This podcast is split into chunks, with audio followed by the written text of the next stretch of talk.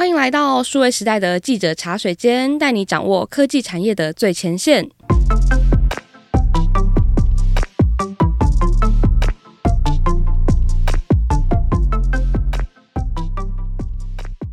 我是数位时代的编辑钱钱。那在记者茶水间这个节目呢，我们一样哦会邀请一位数位时代的线上记者来跟我们一起聊聊第一手的采访私房话。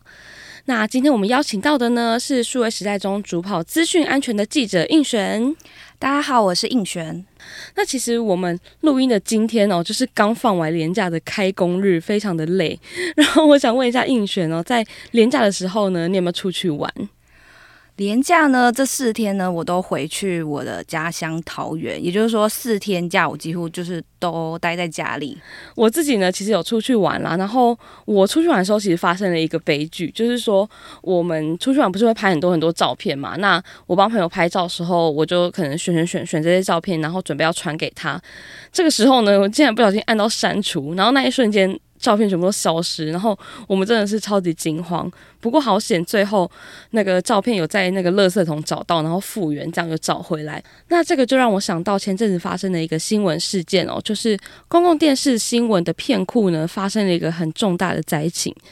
呃，就是公示新闻部啊、客家电视台还有台语台，有大约四十二万笔的新闻资料被删除哦。那这个背后的来源呢，就是维护的厂商不小心手滑，然后删除这件事情，真的是算是当时蛮重大的一个新闻，这样子。对，我看到这个新闻，就会想说，诶，这些资料难道都没办法再恢复了吗？后来实际了解，还发现原来就是公司他们其实也没有备份资料。所以呢，看到这件事情呢，就是除了说怪罪于外包商以外，或许企业们可以好好思考一一件事情，说到底我们的资料备份有没有做好？这让我想到一个新闻，就是去年宏基的子公司安基资讯，它就以四点七六亿元取得了。宏基架构云百分百的股权，那增加了云端的维运以及备援的服务机制。也就是说，现在在谈的异地备援的机制建立，就是越来越重要。也就是说，当企业被害或是发生灾难时，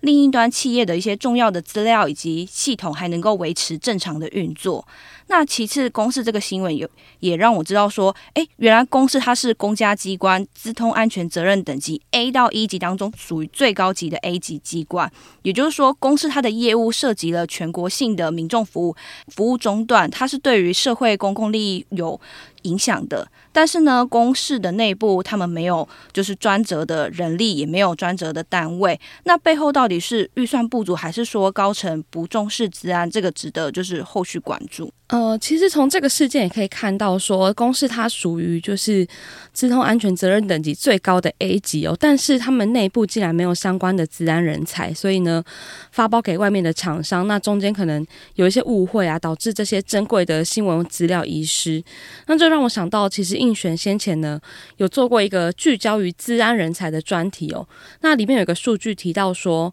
呃，近五年呢，资安的工作需求量增加了两倍。那应璇可以跟我们分享一下，在这个专题中，你有没有什么发现？那为什么资安工作量在这五年内会如此大的变化？其实看到一零四这个数据，其实我还蛮惊讶的。不止说，就是过去五年资安的工作增加两倍，那资安工作者他的薪水平均来说也有高达五万元，就是其实它算是一个蛮高含金量的一个职位。就是为什么过去可能就是公司会不重视资安这件事情？其实其实呢，对于说经理人来说，资安它其实它并不是一个赚钱的一个单位，它是一个。反而是一个花花钱的一个单位，但是呢，因为近几年来，就是疫情带动了企业数位转型，再加上说万物联网，联网的装置变得越来越普及，也就是说，当一旦发生了一些治安的事故，它的损失很可能是超过了聘雇治安人力所花的费用。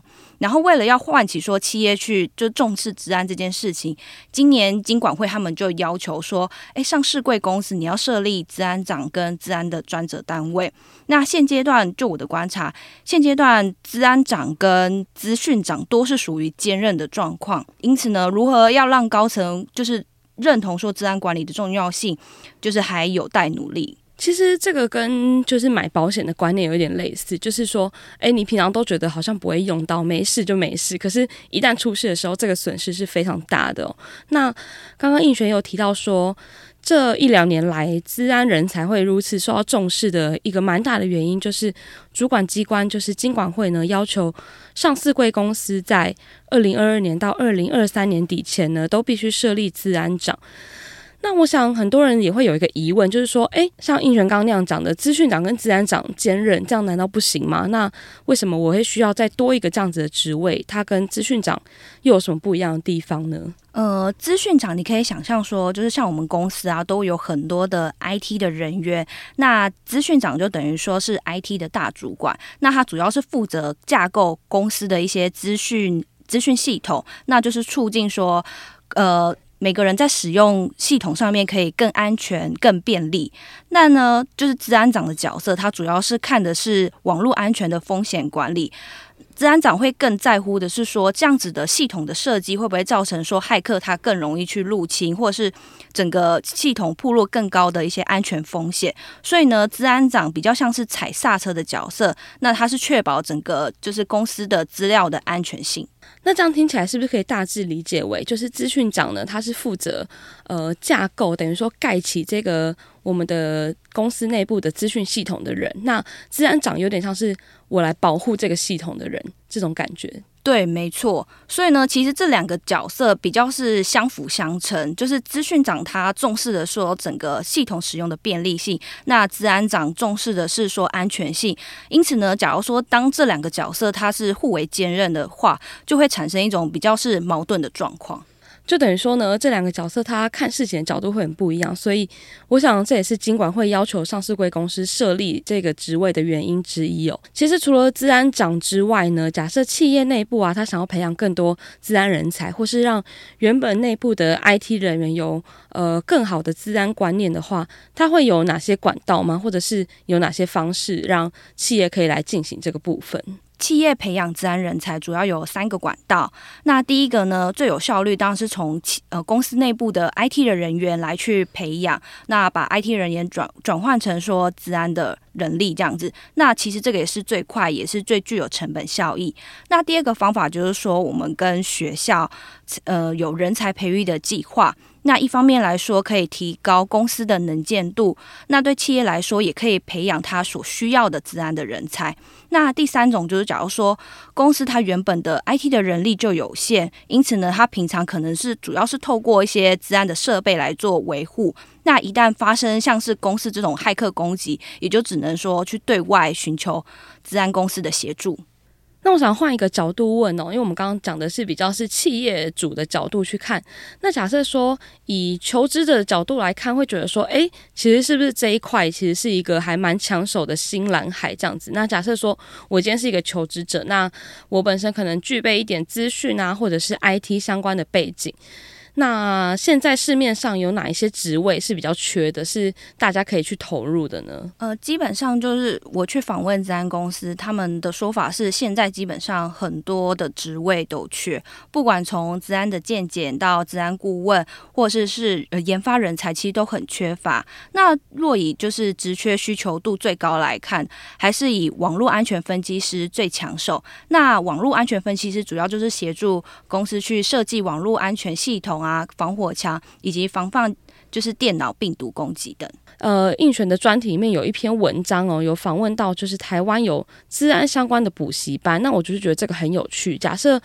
呃，我今天是一个普通的上班族，然后我想要精进这样子的能力，或者是我的主管要求我呃需要去具备这样子的能力，那我可以怎么做呢？呃，一般来说，个人如果你想要去精进资安的人能力的话，坊间有一些私人机构，像是金城资讯，它旗下有恒毅教育训练中心，那它其实是全台湾最大的 IT 的训练中心。那另外呢，它也有提供就是一系列的资安的课程，像是资安管理、集合到技术技术的课程。另外是它还有提供证照的。证照，也就是说，你可以去培养资安的即战力，对于说未来找工作也会有帮助。那另外呢，也有民间的企业看准了这资安人才市场的需求，像是宏基，他就成立了安基学院，那提供也是资安的技术啊以及管理的课程。比较特别是，它还可以为企业量身定做资安的课程。我自己有一个比较好奇的点哦，就是刚刚应选有说，其实